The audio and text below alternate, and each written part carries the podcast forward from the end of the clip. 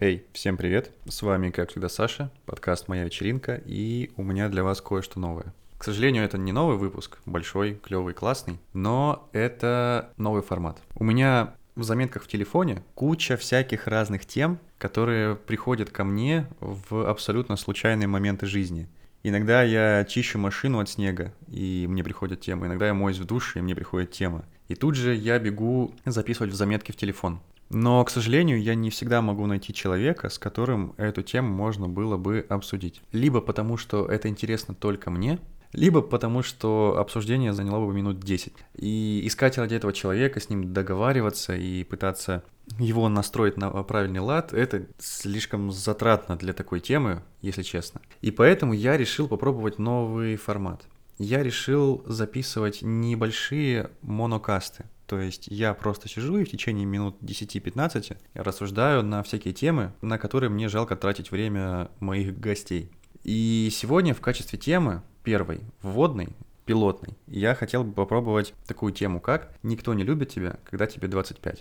Почему эта тема называется именно так? В моем юношестве, когда мне было лет 13, 14, 15, примерно так, мне очень нравилась группа Blink-182. Они тогда были дерзкими, прикольными и веселыми. И это было как раз то, чего мне на тот момент в жизни не хватало. Возможно, не хватает и сейчас, конечно, но это уже другой разговор.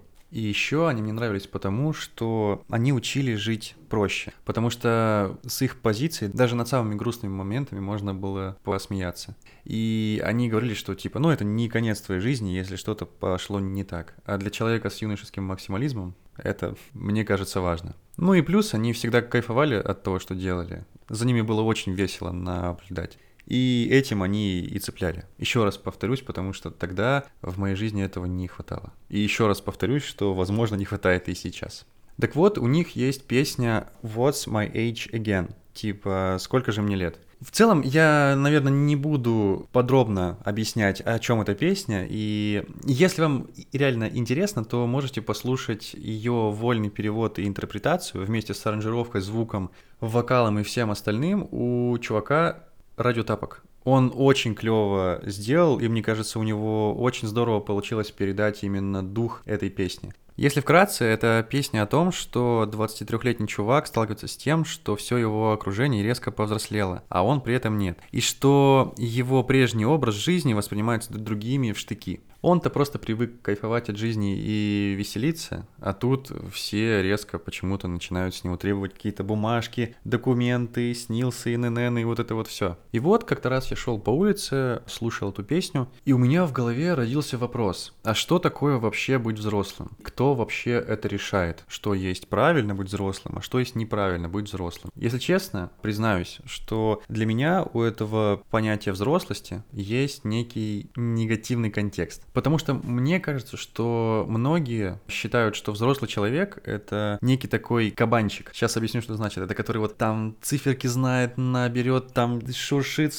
который там типа вот э, центр подскочит, вопросики обкашляет, там кого-нибудь наебет, подъебет и все такое. Типа хочешь жить, умей крутиться. Но, признаюсь честно, мне такое не нравится. И мне кажется, что быть взрослым — это немного другое. Вообще, мне кажется, что когда у тебя такой подход кабанчика, это, конечно, круто, потому что многие считают тебя таким, типа, успешным и все такое, но как будто бы ты слишком быстро стареешь, и как будто бы ты слишком быстро проскакиваешь тот момент, когда ты еще можешь позволить себе побыть молодым. Я как-то видел такого чувака, который в 24 года уже ощущался на 40, потому что он интересовался какими-то темами, которые, ну, типа, мне пока что неведомы, наверное, и, может быть, будут интересны так лет через 15, если я доживу, конечно. И мне кажется, это немного грустно, когда ты упускаешь целый пласт своей жизни, да, вот эти вот, грубо говоря, период между 25 и 40, вот этот вот огромный 15-летний этап, когда ты имеешь право ошибаться, ты имеешь право набивать синяки, и ты в этом возрасте ты можешь почувствовать себя молодым. И мне кажется, это действительно ценно. Да, и с подходом кабанчика, скажем так, ты будешь уверен в том, что завтра ты в принципе как-нибудь, что-нибудь, но, блин, а как же пожить, как же ошибиться, набить шишку, как же насладиться моментом, как же кайфануть, это же тоже важно. Потому что все, что у нас останется в конце, это воспоминания. И когда ты сам добровольно, даже ради какой-то, возможно, стабильной жизни вырезал 15 лет своей жизни, ну, это как-то грустно, наверное. Возможно, сейчас я звучу как инфантил, который просто не хочет взрослеть. Но позвольте тогда мне объяснить, что для меня значит быть взрослым. В общем, для меня быть взрослым — это значит брать на себя ответственность. То есть сейчас я беру на себя ответственность за то, что я могу вот эти самые 15 лет набивать шишки, ошибаться и, конечно, совершать какие-то неправильные поступки. И к 40 лет прийти к осознанию того, что сейчас я, возможно, не настолько успешен, как мог быть, если бы я осознанно выбрал для себя путь кабанчика. Возможно, конечно, кто-то скажет, что это тоже не сильно зрелая речь, и что я просто откладываю эту проблему на 40 лет. Но мне кажется, имеет смысл решать проблемы по мере их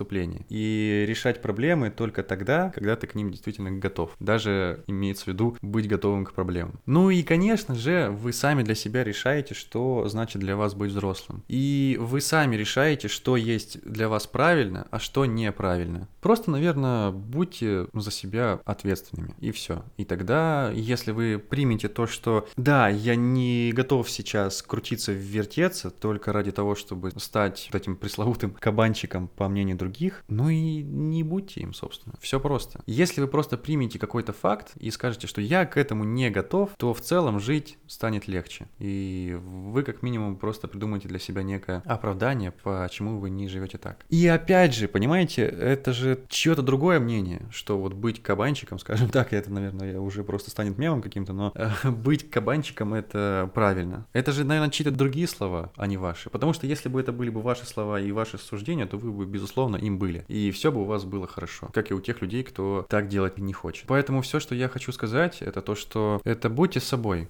А, сами думайте своей головой, сами решайте, что для вас хорошо, что для вас плохо. Потому что сейчас во взрослой жизни еще и такое есть отличие, что никто вам не ставит пятерки и, и двойки. То есть ваш этот моральный дневник, это вы сами, короче, для себя учитель. Вы сами решаете, за что самому себе поставить пятерку, а за что самому себе поставить двойку. Поэтому будьте собой всегда.